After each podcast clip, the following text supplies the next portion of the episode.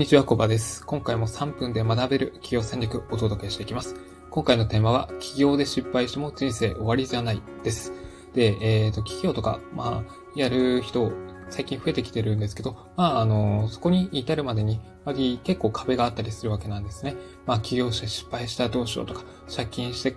もう自分の人生が終わりになったらどうしようみたいな感じで、もちろん悩みとか、まあ不安、ものすごくあると思うんですね。確かに僕の時もそうでした。やっぱり、え起業して失敗して借金抱え込んで、もう生活できなくなったらどうしようっていう、まあそういった恐れはありました。なんですけど、よくよく考えてみますと、まあ、起業して失敗して借金背負っても別にいいわけなんですね。まあ、借金をどんどん背負い込んで、まあ、最終的に支払いできなくなったら、あのー、自己破産すればいいわけなんです。まあ自己破産というと、そんなありえねえよ。なんで自己破産しないといけねえんだよ。みたいな風に思われ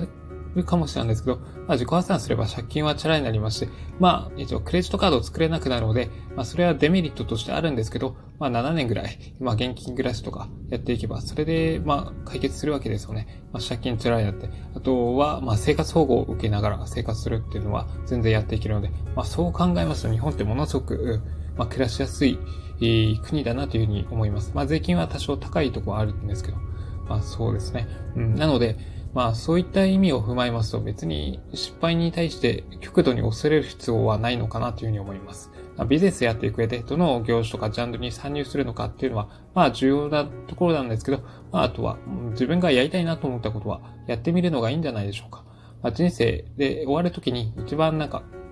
あの、後悔するパターンっていうのが、まあ、本当は自分がやりたいことをやれずに死んでしまうってことだそうです。まあ、あの、看護婦さんから聞いた話なんですけど、まあ、そんな感じで、まあ、これは、お金持ちの人にとってもそうらしく、やっぱり自分が本当にやりたいことをでき、できずに、やっぱり人生終わってしまうという人、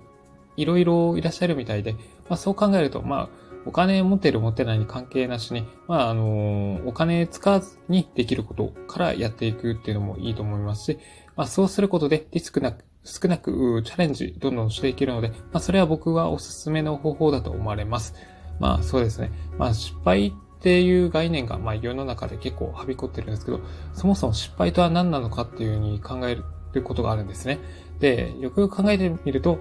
その、世の中で失敗って言われることは、まあ、成功に至るまでの重要なプロセスなんだっていうふうに捉えるといいんじゃないでしょうか。あなたが、あの、求めているところに行き着くまでの、あの、なんかね、なんですかね、まあ、必要なあことであって、それが、あの、栄養剤とか、まあ、あなたを成長させる、まあ、きっかけ、まあ、活性剤になるわけなんですね。まあ、そう考えると失敗っていうのは、むしろいいことなんじゃないかなっていうふうに思えるかもしれません。なんで、まあ、失敗に対する恐れはあるにしても、それを原因として何もチャレンジできないというのは、それこそもったいないことなんじゃないかなというふうに思います。まあ、恋愛とかでもそうですし、まあ、初めからうまくいくことってなかなかないと思うんですね。まあ、仮に付け、付き合えたとしても、そこに至るまでになんかうまくいかないこととかって、まあ、いろいろあると思うんですよ。まあ、その時に大事なのは、まあ、うまくいかないこと自体が悪いんじゃなくて、まあ、それを何もせずに放置してしまうことだと思います。なので、えうまくいかないことがあったら、その原因を分析して、どうすればそれを少しでも改善、改良できるのかっていうのを考えて、えそこにフォーカスしていくことが、まあ、重要だと思われます。まあ、それを繰り返していくことによって、まあ、人として成長するばかりではなく、あなたが求めている、えー、成果も得られるわけなんですね。まあ、そういった意味を踏まえますと、まあ、何もやらずに時間と、何ですかね、なんか変な、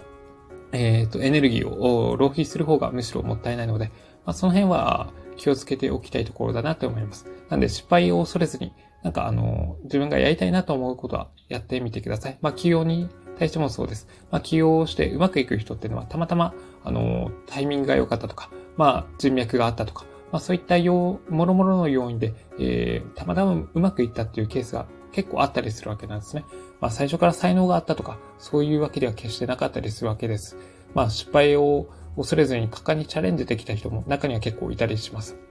なので、まあ、自分の今の状況に対してなんか言い訳するよりかは、まあ自分がやりたいなと思うことは少しずつでいいので、まあやってみてください。まあ失敗したところで人生が終わるわけではないので、まあその辺は、まあ安心して、えー、どんどん行動していけばいいと思います。という感じで今回のテーマをおしまいにします。今回のテーマは、起業で失敗しても人生終わりじゃないでした。ここまでご清聴いただき、ありがとうございました。